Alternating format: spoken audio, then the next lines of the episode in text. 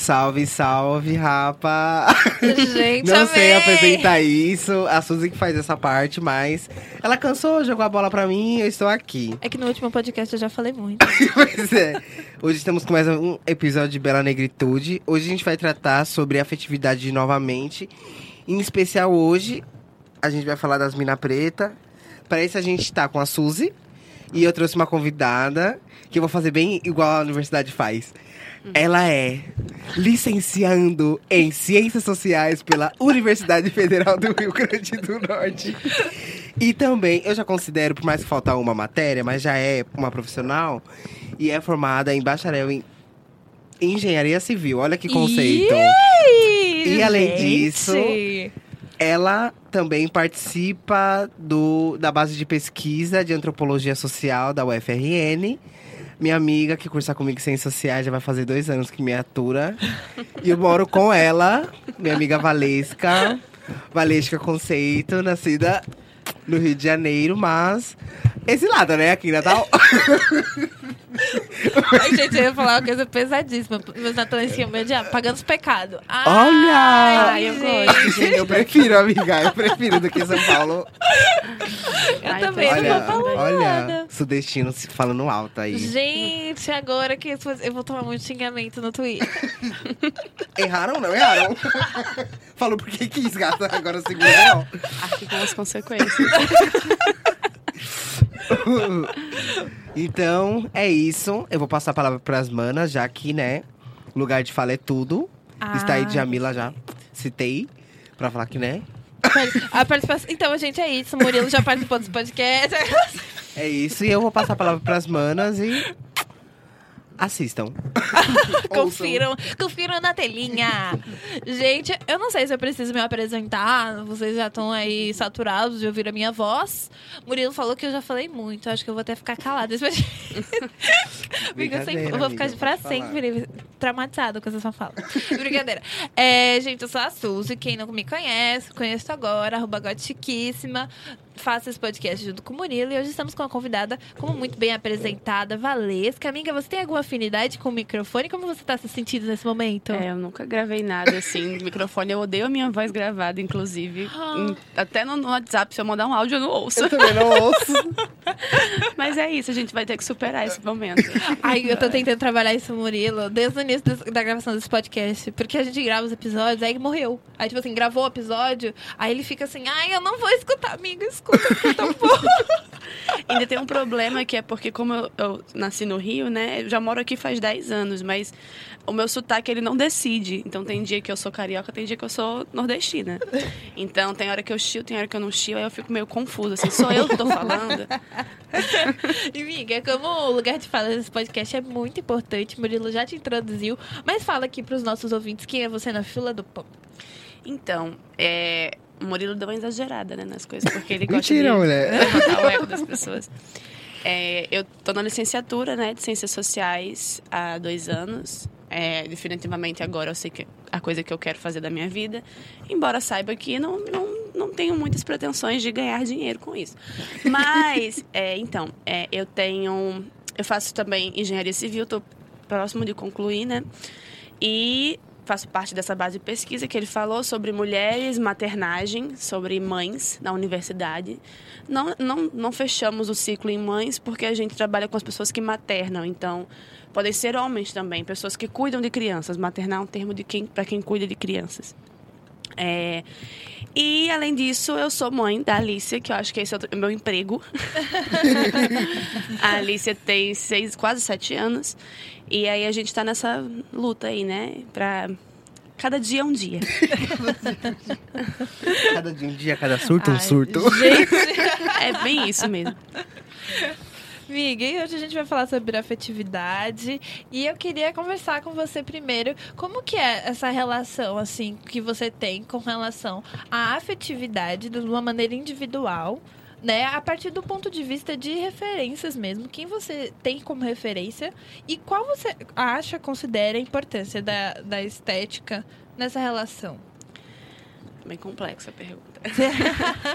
então, quando a gente é negro, tem uma questão inicial, assim, né? Para começar qualquer discurso a respeito disso. é em que momento você se compreendeu como uma pessoa negra, né? Porque existem aqueles que você olha e não tem como você dizer que não. Murilo é um exemplo, né? Você olha para Murilo e diz: "Não, Murilo é negro e incontestavelmente ele é uma pessoa negra". E eu nasci numa família de uma mãe branca, muito branca, e de olhos claros, um pai negro de pele clara também. E aí, durante toda a minha vida, enquanto eu morei na casa dos meus pais, a ideia e percepção que eu tinha era que eu era uma pessoa branca. Uma branca queimadinha do sol. Ah, a famosa morena. O sol era muito forte no meu quarto. Fechado. E aí, eu nunca percebi, nunca é, me atentei, na verdade, para todas as coisas que estavam na minha vida, ao redor, ao redor da minha vida, que eram relacionadas diretamente à, à cor da pele. E todos os meus relacionamentos da adolescência, exceto um, todos foram com homens brancos. E eu, assim, eu, eu sempre tive aquela, aquela, aquele comichão do feminismo, assim, mesmo sem entender muito como era, né? Adolescente você não entende nada, você só entende que você é uma pessoa que está ali sofrendo muito, porque adolescente sofre muito. É a pior fase da vida do ser humano. E, enfim. E aí, eu tive relacionamentos com pessoas brancas, o pai da minha filha é um homem branco. E, enfim, não, não, não, não me via como uma mulher negra. E depois de um tempo eu comecei a parar e refletir sobre isso, já distante dos meus pais, porque assim, é, meu pai a gente nunca conversou sobre questão de raça. A gente conversou muito pouco sobre qualquer coisa. É, mas a minha mãe, ela é uma pessoa. Se ela demora que ela não ouve esse podcast. eu amo a minha mãe. Mas. se defendendo. Essencial se defender. Gente. Mas a minha mãe era uma pessoa racista. Então chegou um momento da minha vida que eu comecei a enxergar isso em mim. Eu sou uma mulher negra, não sou uma mulher negra retinta, mas eu sou uma mulher negra. Tem muitas coisas na minha vida que perpassam esse espaço de mulher negra, que esse espaço se coloca à frente. A primeira coisa que as pessoas veem quando elas me veem não é se eu faço engenharia civil, se eu faço é, licenciatura em ciências sociais, não é se eu sou mãe de Alícia, não é se eu sou namorada do João. As pessoas veem a mulher negra primeiro. E agora, uma mulher negra gorda. Então, assim, todas essas coisas chegam primeiro do que eu nos espaços. E quando é, eu comecei a identificar isso, eu comecei a não querer me envolver em relacionamentos que eu percebia que objetificavam essa imagem. Eu odeio quando me chamam de moreninha. Isso é muito, muito chato. E a gente escuta muito isso de homens, principalmente. E aí, é, o, meu, o meu relacionamento atual é um relacionamento com um homem negro, que tem consciência de que é um homem negro, né? Que sempre é importante. A gente discute muito essas questões de, de, de negritude, de relacionamento.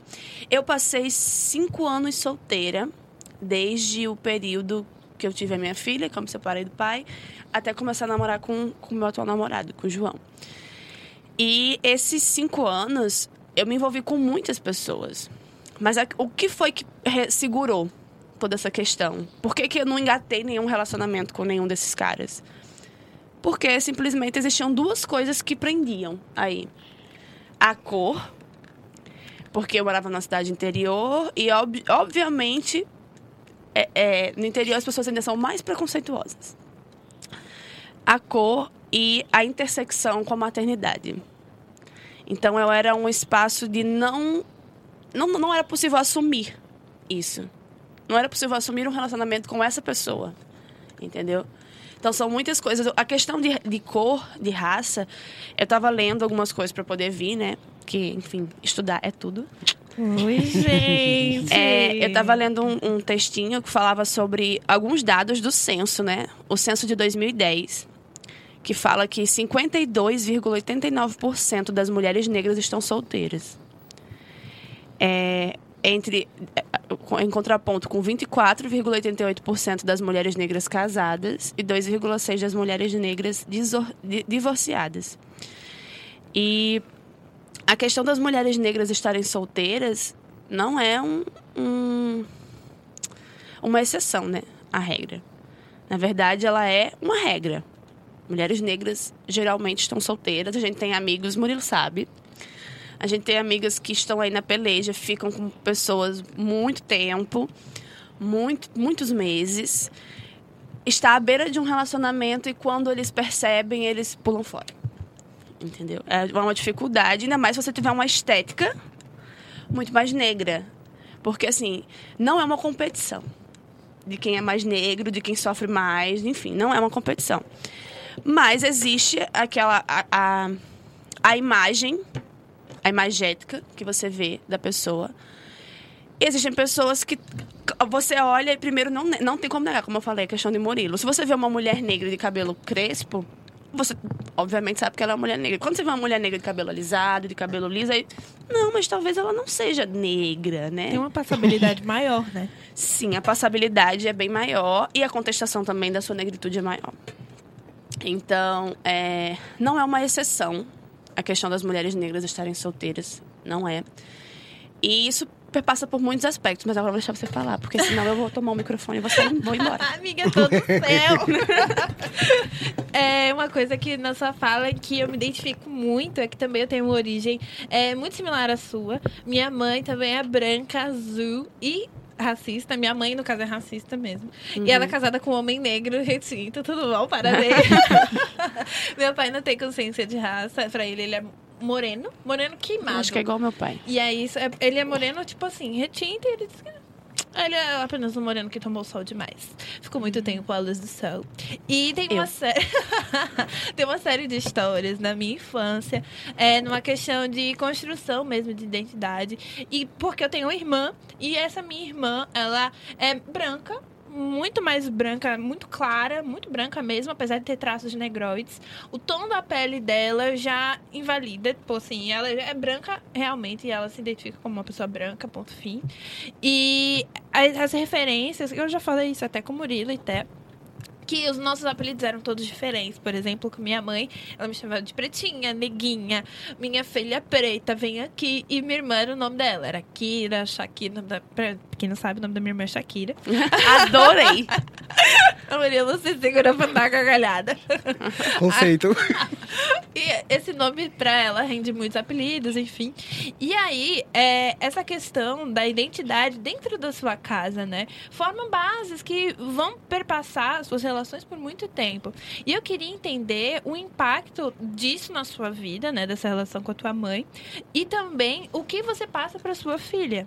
Uhum. Porque daí é, são coisas que a gente vai desconstruindo e vai aprendendo, né? Às vezes de uma forma dolorosa é, e às vezes de uma forma mais, né, mais suave. Mas de toda forma, é uma estrutura muito perversa, né? Que nos machuca muito. É como você disse, ser adolescente é a pior fase e as pessoas não compreendem como ser adolescente. Por que, que os adolescentes são chatos, né? Porque uhum. se fode muito, meu amigo.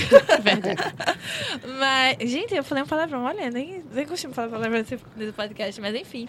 Eu queria que você contasse comigo um pouquinho dessa tua relação com sua mãe. Porque a minha relação, já contei pra meu tem vários causos e causos. Por exemplo, há uma questão quando eu era criança, essa história é até engraçadinha. Quando eu era criança, ela falava assim: Filha, eu não gostava de comer feijão. E ela falou assim: Filha, é o seguinte, eu vou te contar uma história. Se você comer feijão, você vai ficar da cor do feijão. Gente, eu como feijão até hoje na expectativa de ficar preta. Eu acho que, que não aconteceu só porque eu não comi feijão suficiente, mas eu sigo tentando.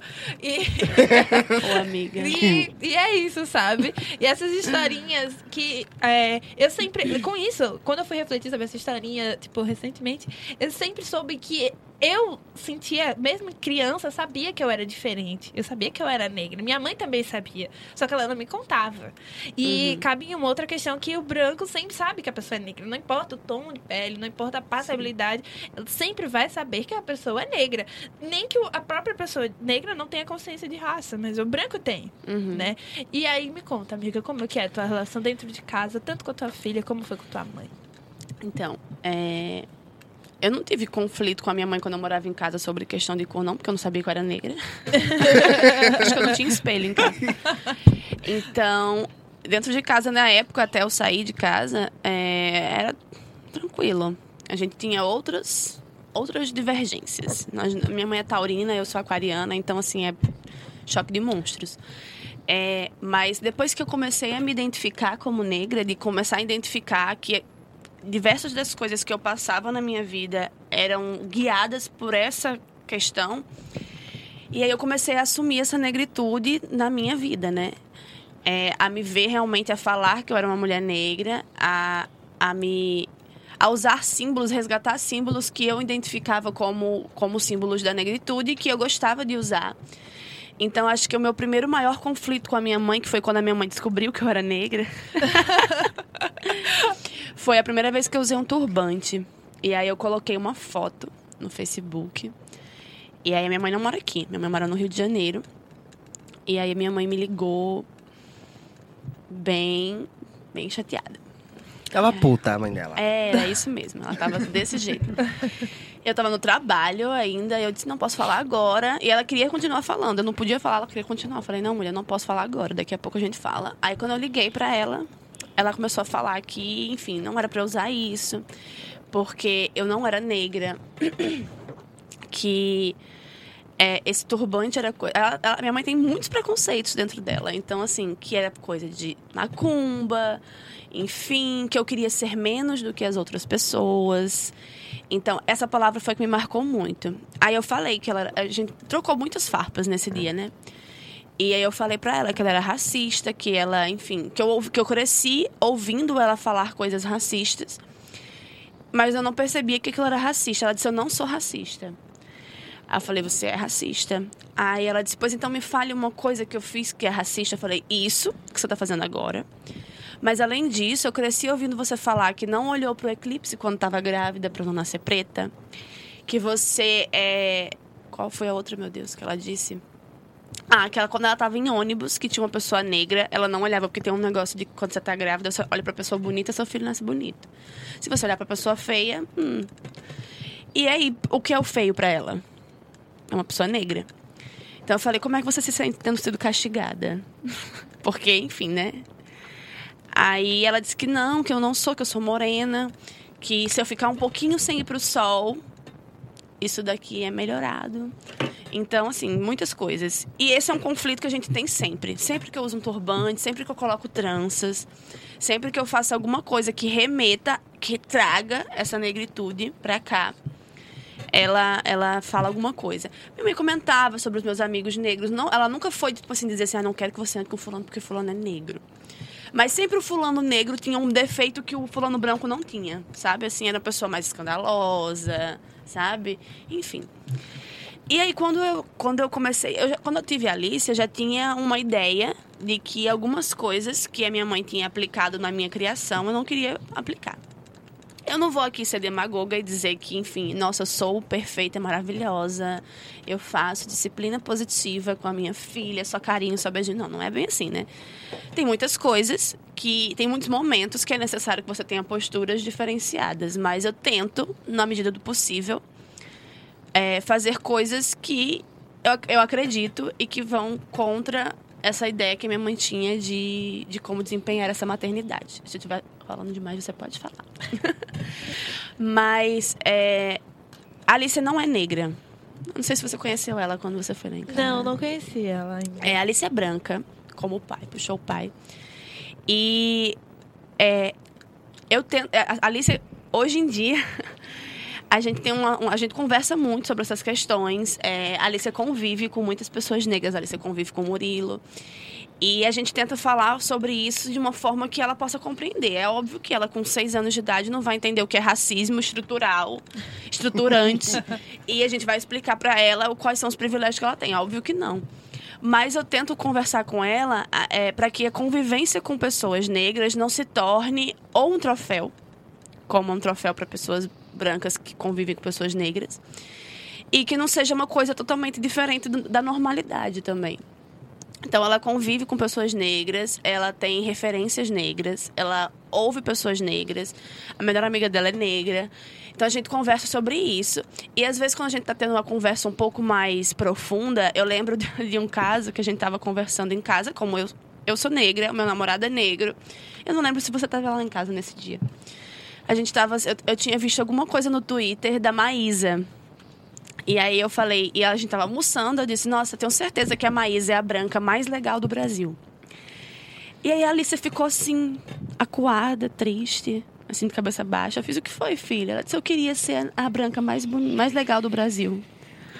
Aí eu fiz, ai filha, ela é a branca mais legal, famosa. Você é a anônima mais legal, entendeu? Então, coisas, né, que acontecem. Eu tento trazer isso para ela de alguma forma e dizer que pessoas negras são bonitas, referenciar isso, entendeu? Apesar de que, assim, é, a indústria infantil, as coisas que são ligadas à criança, é, elas não colocam isso que a gente discute. As, existem pessoas negras em desenhos, existem pessoas negras como bonecas, como enfim. Mas o bonito é o branco. Então, desconstruir e reconstruir uma nova imagem é muito difícil.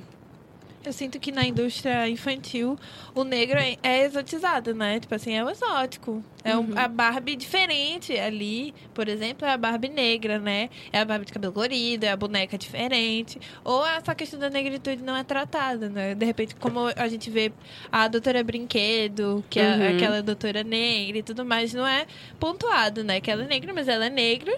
Uhum. E não é tratada em nenhum momento a questão racial no, no, nos desenhos e tal. Não é só no desenho, né? Se a gente for assim, sair desse prisma infantil e for para um, um lugar mais amplo, assim. Quantas vezes a gente viu em novelas personagens negras que tinham de fato uma história? Ou, pra, voltando para o tema da gente da afetividade, as mulheres negras que tinham um relacionamento, que tinham uma história de amor. Porque é, a gente viu um documentário é, recentemente para uma disciplina do curso que falava sobre o negro na novela. Eu nem assisti todo o documentário, para ser sincera. Mas tem é, algumas coisas que eu mesmo já tinha reparado. A gente teve poucas novelas, principalmente se a gente for falar de novela das oito, novela do, do horário nobre, que tinham personagens negras de destaque. Quando tentaram fazer uma Helena, né, do Manuel Carlos, lá na novela, sei, acho que era Viver a Vida. Viver a Vida. Viver a Vida quando tentaram fazer uma personagem negra, que seria a Helena, que seria a protagonista, como todas as novelas do Manuel Carlos, as Helenas eram protagonistas, ela perdeu o protagonismo para a Luciana, que foi a que ficou tetraplégica. E ela passou a novela inteira se sentindo culpada porque a Luciana tinha ficado tetraplégica, sendo que ela só estava no mesmo ônibus. Não tinha acontecido nada, ela não tinha causado nada do acidente. Então, fora outras personagens que a gente vê que são steps da protagonista, é como se, por exemplo, a protagonista tem uma amiga negra que é aquela para quem ela vai contar tudo. Mas aquela mulher negra não tem uma história. Não existe um, um, um, um núcleo em volta dessa mulher negra. Ela não tem um relacionamento. Ela, ou então ela é amante. E mesmo que a gente hoje já discuta muito isso, porque assim, são assuntos que são debatidos, não são deixados de lado. A gente tá, tá o tempo todo falando sobre isso. As pessoas negras, obviamente. Se você não ouviu falar sobre isso, provavelmente você não está procurando. Mas é, a gente fala sobre isso, mas isso muda muito pouco. Muito pouco. Eu não gosto muito de assistir novela. Mentira, eu adoro assistir novela. Só que, na verdade, eu tento não assistir porque eu, nada na minha vida é, é, é ele é controlado. Amiga, mas você assiste novela mesmo? Você assiste série também? Eu assisto séries. É, assim, é porque, como eu tô dizendo, nada na minha vida é controlado. Porque se eu começar a assistir, eu quero assistir sempre. Então ah, eu evito assistir para não ficar viciada. é, a gente tem que conhecer nossos limites. Trabalhar Ai, em cima sempre, disso. amiga. Eu me e, identifico. Pois é. E aí, o que, que é que a gente faz hoje? Como a gente não encontra isso livremente, em livre demanda, como os brancos assistem as novelas e veem, né? Enfim. A gente vai procurando isso da forma que a gente pode. A gente vai assistir uma série que fala sobre a questão da negritude, que tem protagonistas negras. A gente vai assistir um filme, a gente vai procurar referências da música, a gente vai procurar referências da internet. Eu vi que no, pod, no outro podcast você falou, indicou algumas, algumas pessoas. E aí, é, hoje, nesse, nessa. Como eu posso dizer? Nesse ambiente da internet que a gente tem, de Hoje em dia, a maior parte das coisas vem de lá. É, é, muitas pessoas estão crescendo, se tornando famosas, se tornando celebridades através da internet. Então a gente tem, tem que procurar, enquanto pessoa negra, enquanto, sei lá, mulher negra, enquanto uma mulher negra gorda, a gente tem que procurar nossas referências nisso. Para quem que a gente está dando nossos views? Sabe? Quem, eles estão falando coisas que a gente precisa ouvir? Eles estão trazendo pra gente a nossa realidade ali vista. Eu vi que você citou a Magamoura. A Magamoura é a minha blogueira preferida. Amo aquela mulher, realmente nunca errou. Se errou, saberei um dia. Até então não percebi. Mas é, eu acho muito interessante as coisas que ela traz, é, as coisas que ela participa. Ela não fica militando 24 horas em cima da questão da negritude. Mas ela é uma referência visual muito interessante. Entendeu? Então, são algumas coisas. E, amiga, é, entrando nesse gancho aí da Magamora, é, para você, qual foi a importância dessa, dessa como você falou que você começou a usar turbante e tranças, a reafirmação da estética é, refletiu na sua autoestima e na questão da afetividade? Muito. Quando eu uso turbante, eu sempre falo que eu me sinto uma rainha, porque a minha coroa é aquilo ali, né? É, eu adoro. Acho, acho que, que traz algo que tá dentro, sabe? Traz uma, uma coisa muito, muito interna, um poder, talvez assim, sabe? Diferenciado. As tranças, o, o, o, o turbante, tudo isso, para mim, tem uma simbologia, uma representatividade, uma questão de autoestima muito grande. Então, eu, eu gosto muito de usar. E sou, sou muito milituda em cima do uso desses, desses, desses símbolos. Muito embora, de alguma forma, eles sejam. É uma, é uma disputa muito grande com relação ao uso desses, desses símbolos. Porque no meu caso, que sou uma mulher negra de pele. Não vou nem dizer que eu sou de pele clara, não, porque eu não sou tão clara assim, não. é, eu sou de pele média. 2.0. Pantone 2.0 da escala negra. É, do negrômetro.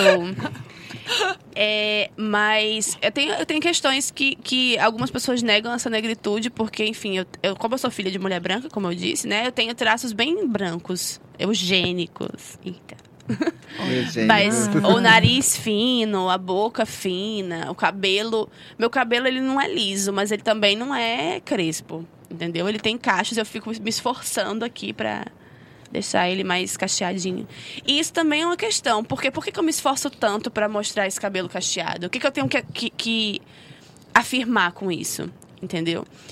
Então, é, é, essa questão dos símbolos às vezes nos é negado de alguma forma, porque eu já. É, uma vez a gente estava conversando né, sobre essa questão das tranças.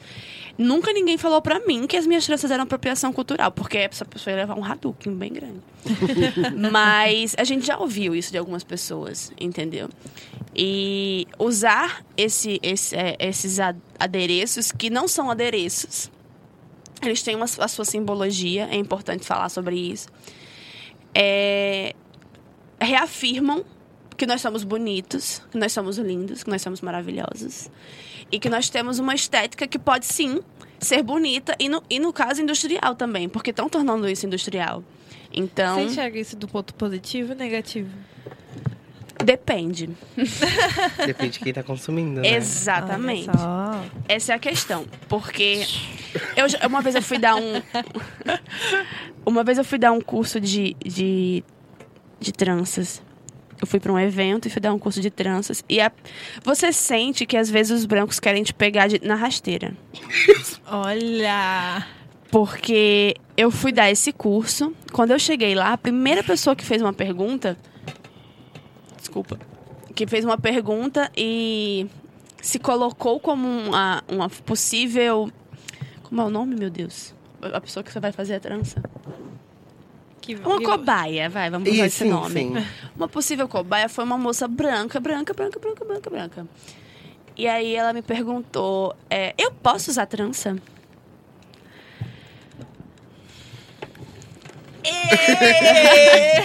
Mexeu na ferida. E aí eu disse, pode. Você pode. Você pode fazer o que você quiser. Você quiser sair na rua igual uma doida. Você pode fazer o que você quiser. Você é uma pessoa livre.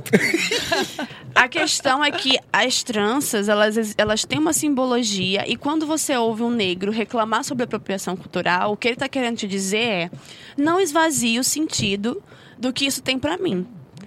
As tranças não são meramente uma questão estética. As tranças têm uma história, uma questão de resistência. E o problema de se, de se in, tornar uma coisa tão industrial é você é, deliberadamente ir retirando todo o sentido que aquilo tem. Entendeu? É, as tranças têm um sentido, o turbante tem um sentido. O turbante, por mais que se tente retirar todo o sentido que ele tem, ele tem sentido não só para a questão da estética negra, mas ele tem um sentido para o candomblé, por exemplo. Tem, tem amarrações específicas da, das religiões de matriz africana. E que se, se, uma pessoa de matriz africana vê você com essa amarração e você não for, ela vai te, te abordar. Porque aquilo ali é errado perante, perante aquela ideia.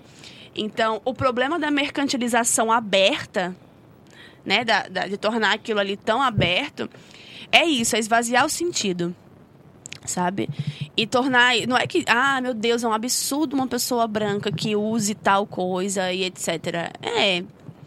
Só que vamos ver lá, né? Se você não esvaziar o sentido disso, talvez você possa até ser aceito fazendo o que você está fazendo. Entendeu? E com relação até essa questão, tem uma questão do egocentrismo, né, branco, assim. É apropriação. Eu não posso, não é sobre você, indivíduo, usar uma trança ou duas tranças ou um cabelo todo trançado. É sobre uma, um pensamento coletivo uhum. de construção e de esvaziamento da identidade dessas tranças. Então não é você, sim, você sozinha que vai. Você não é uma pessoa sozinha no universo. Exatamente. E é, uma, é um egocentrismo, né, da pessoa branca quando ela fala assim, ah, e agora eu não posso nem mais usar trança, porque a apropriação não é sobre você.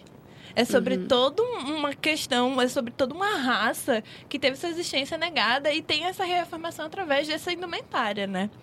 E você tá ali afrontando, não digo afrontando, mas eu digo se aproveitando da, dessa questão do hype, né? Uhum. É, como a gente falou no outro episódio, ser preto atualmente é legal, né? Ele é uhum. é até estiloso. Só não é legal sofrer racismo. É, o resto, mas o resto, né?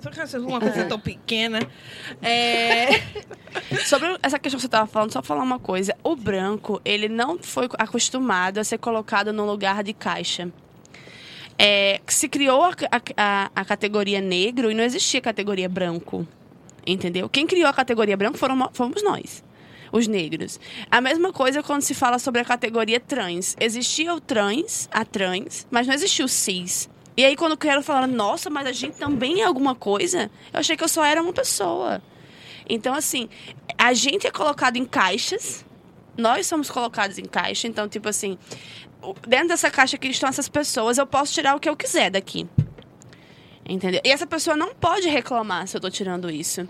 E hoje a gente vê reivindicações com essa questão da estética, com, com várias, outras, várias outras coisas. Inclusive com questões, por exemplo, dos países que nos colonizaram, que tem coisas lá do nosso país lá. E agora as pessoas estão pedindo de volta. Tem países africanos que estão pedindo de volta suas, suas é, é, coisas que estão em museus. Aí, mundo afora, em Paris, aqui no Brasil, enfim. E é essa reafirmação. Nos devolvam o que é nosso. Desde que a gente fique com o que é nosso.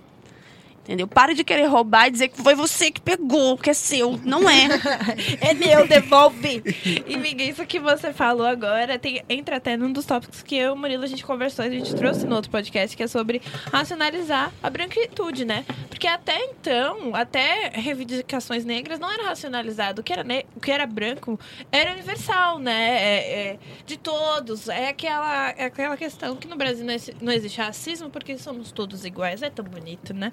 É é tão uhum. poético. Mas é necessário que a pessoa branca também fale sobre negritude, fale também sobre branquitude, né? Porque é necessário entender que a, ela oprime o outro dizendo que não que ela não, não tem uma caixinha, que ela, ela é o homogêneo, o resto das pessoas é que são os pontos fora da curva, né? Uhum. E, miga, pra fechar aqui esse episódio, Murilo ficou calado, gente, o episódio todo só gravando. Eu tava sendo promotor, eu tava... Eu tava gravando vocês falar. Eu tava gravando, postando no Instagram, no meu WhatsApp. Ai, meu Deus, hoje- hoje eu não vou sair de casa. Eu vou mandar pra sua mãe. Nossa. Sofro. E, Migo, o que, que você acha sobre, sobre essa questão aqui? Você abriu esse podcast, você quer fechar? É, eu só queria que a gente falasse um pouco sobre. Raramente a gente tem a oportunidade de conversar com uma pessoa preta que namora, né? Tem um- uma relação com outra pessoa preta. E eu queria ouvir a Val e as suas percepções em relação a isso. Então, é bom. Fechou, gente. Acabou. Tchau. Tô indo embora. Não, é, calma, deixa, deixa eu concluir o meu raciocínio, querido. É porque quando você convive, divide uma vida, porque no meu caso não é só um namoro que eu vejo a pessoa uma vez ou outra, né? Eu tô dividindo uma vida, eu moro com o João, nós estamos juntos há dois anos e. Que mês é esse? É... Dois anos e alguma Setembro. coisa. Setembro, final de setembro. Há dois anos e um mês. Nós estamos morando juntos desde o comecinho já. E a gente divide uma vida, divide ideias. Então é muito interessante você é, conviver, viver com alguém que divide com você, além da vida, ideias e compreensões. E vivências, sabe?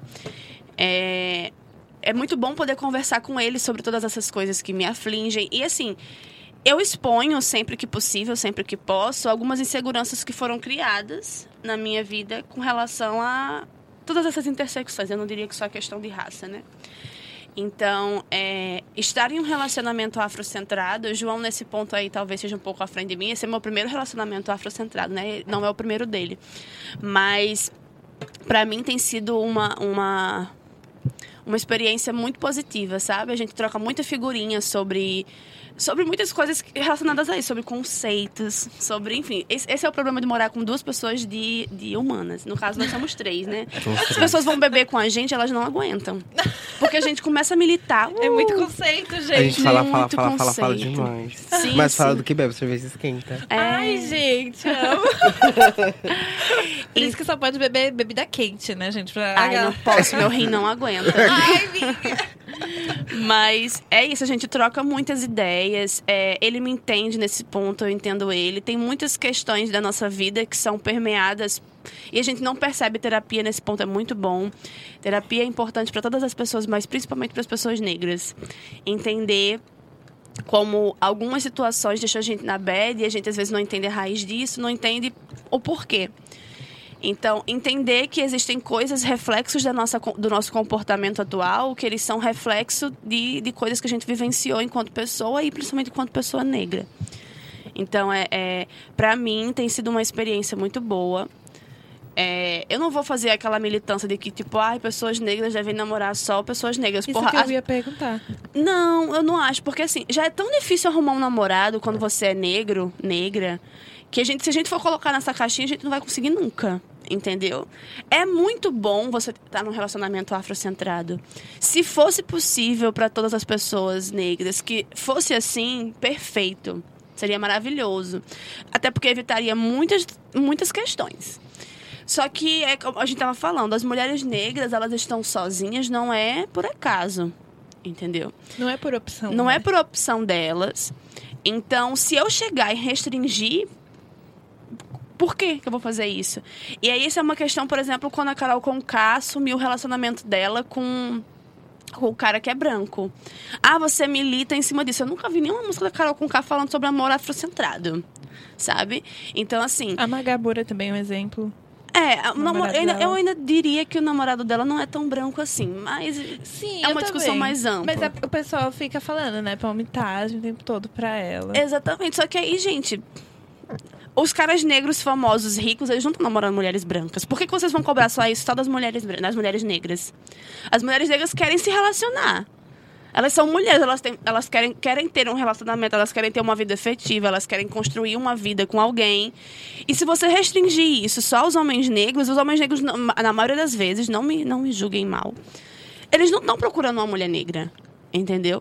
Então, é isso. Não restringam. É ótimo, num universo perfeito, seria perfeito se todas as mulheres negras namorassem homens negros, mas não é assim que funciona na regra. Então, não podemos tirar essas mulheres o direito delas de se relacionar com quem quer que elas queiram, desde que seja um relacionamento saudável. Acabou. Gente, gente! Miga, você quer ser pra sempre esse podcast, por favor. Incrível. Nossa. Muito Olha que eu potente. aceito. Só que a gente tem que mudar o horário de gravação, porque eu não acordo. Meu horário não permite. Um, um bastidor aqui. É de madrugada pra mim. Valesca dormiu demais hoje. Não tava... Gente, em minha defesa, eu não dormi demais. Eu fui dormir muito tarde. É isso. Tem- é, Defendeu. ela- Exatamente. Tava fazendo o quê? Tava estudando, gente, pelo amor de Deus. Exatamente. Eu tenho uma prova amanhã. Hoje. Hoje, é, amiga, daqui a pouco, É viu, já já, neguinha? professor. Então, é... Cês... Posso? Pode fechar. Pode fechar. Tô com sede já. Posso? Tô morrendo de sede. é, só pra finalizar, Ah, Val, pensa num. Eu sei que a gente não cobrou isso anteriormente, você desculpa me cortar. Mas vamos pensar aqui numa, numa dica que a gente sempre dá no final do podcast para os nossos seguidores, enquanto o Mu Certo. termina o podcast. é, eu só queria falar o quanto essas algumas experiências que, que vocês falaram, não em relação à negritude, porque, enfim, a minha realidade, por ser retinta, foi um pouco diferente. Um pouco muito. Mas em relação à afetividade, enquanto bicha, não enquanto homossexual, enquanto bicha, que são duas coisas diferentes, é, eu me vi muito em, em limbos dessa forma.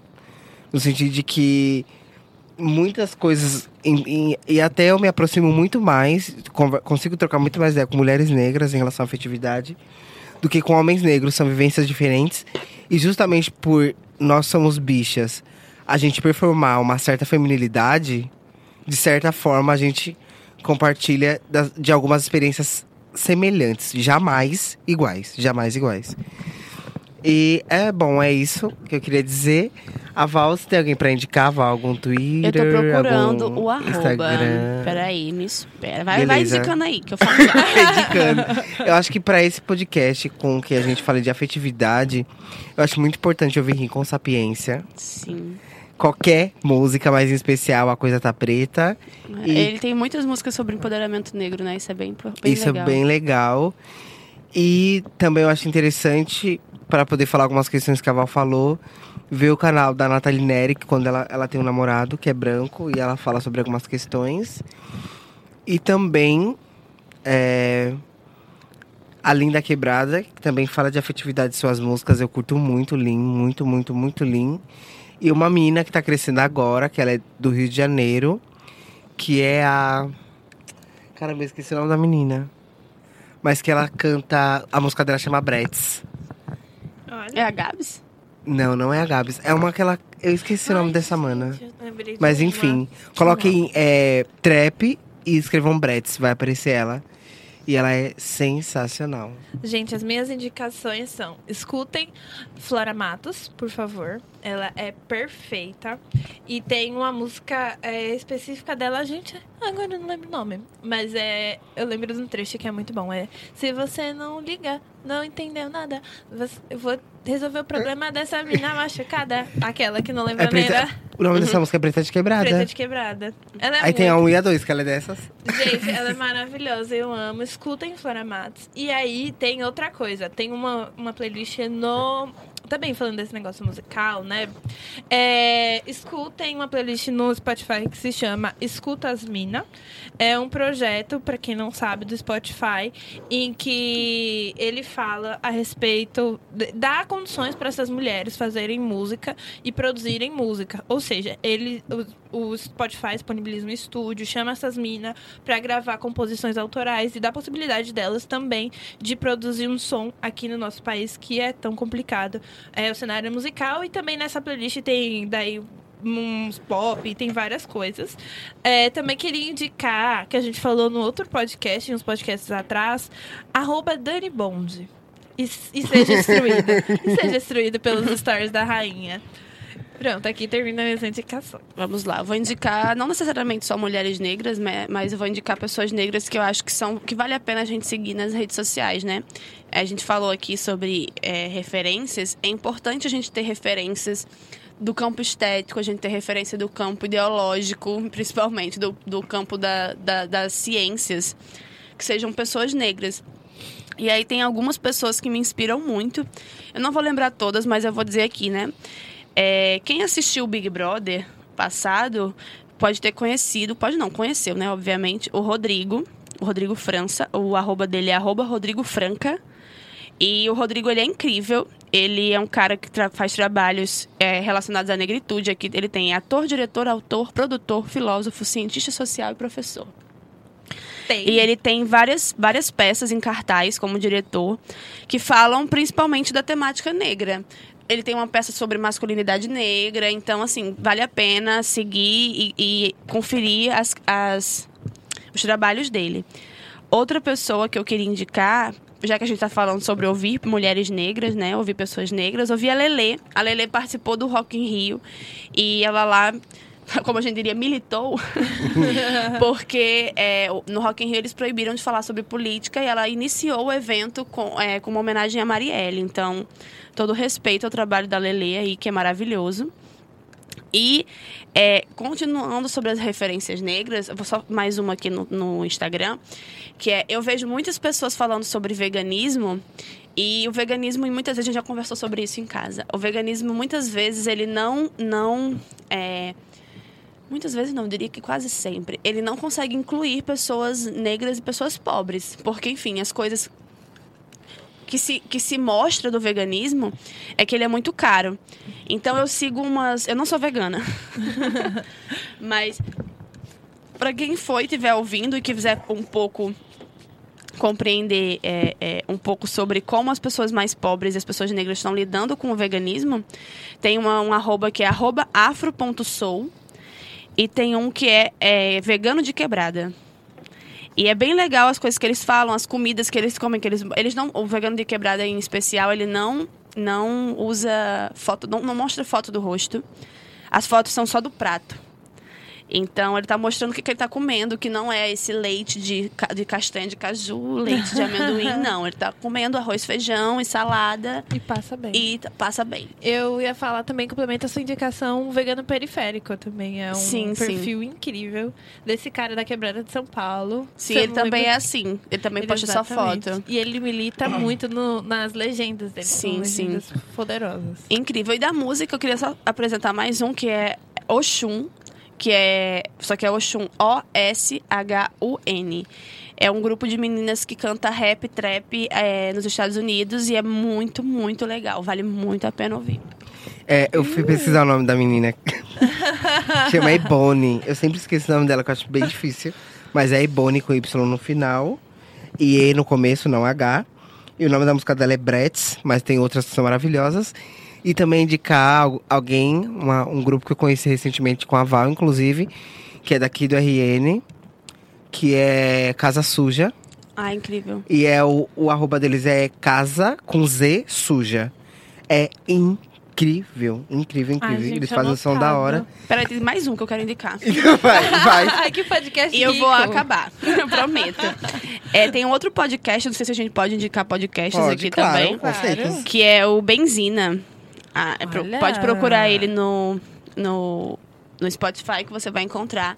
Ele não tem a temática centrada na negritude, mas ele fala muito sobre negritude, porque, enfim, uma das apresentadoras é a arroba que eu vou indicar, que é arroba Steph, S-T-E-P-H-I, Borges.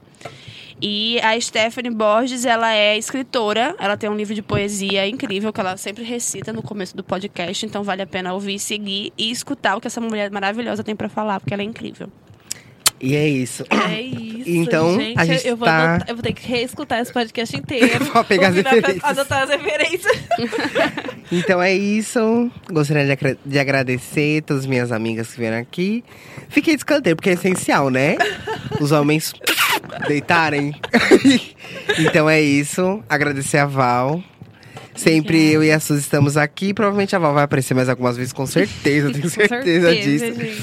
Vamos E- gravar de tarde. Então é Joguei e isso. correndo. E Só isso, jogou e saiu, jogou a bomba e saiu a Hiroshima. e é isso, muito obrigado. E você ficou com mais um Bela Negritude. Bye, guys. Ei, gente, calma. Não... Menina, barrou. Miga, se quiser seguir você, como é que faz pra te encontrar nas redes sociais? Eu falei, não falei? Não falei. Não falou. Arroba Murilo Doc. Agora eu posso dar tchau, né? Aí, Val, como é que Olha como faz eu sou horrível. aqui? Olha, Eu não só siga o isso, né? Murilo, gente. Eu não sei fazer isso. Vai, termina. Segue só ele, porque ele é exclusivo. Mentira. É, o meu arroba é arroba Valesca com WK M Lopes. Eu sou arroba Gotkiss nas redes sociais. Pode terminar, amiga. Eu não sei fazer isso. Eu não, vou deixar agora Murilo terminando com as últimas palavras. Palavras finais de Murilo. Tchau.